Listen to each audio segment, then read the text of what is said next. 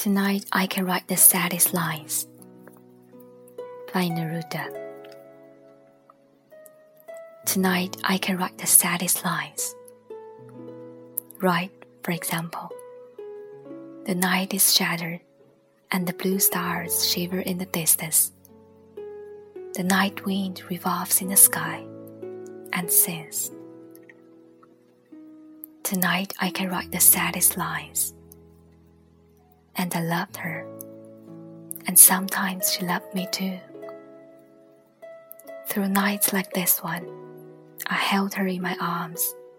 I kissed her again and again under the endless sky. She loved me, and sometimes I loved her too. How could I not have loved her still eyes? Tonight I can write the saddest lines to think that I do not have her, to feel that I have lost her, to hear immense night, still more immense without her, and the verse falls to the soul like dew to a pasture. What does it matter that my love could not keep her? The night is shattered, and she's not with me. This is all. In the distance, someone is saying, In the distance, my soul is not satisfied that it has lost her. My sight searches for her as though to go to her. My heart looks for her, and she's not with me. The same night whitening, the same trees.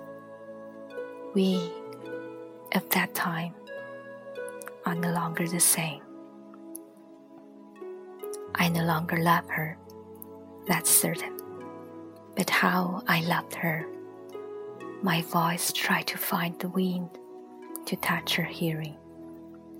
Another's, she will be another's, like my kisses before.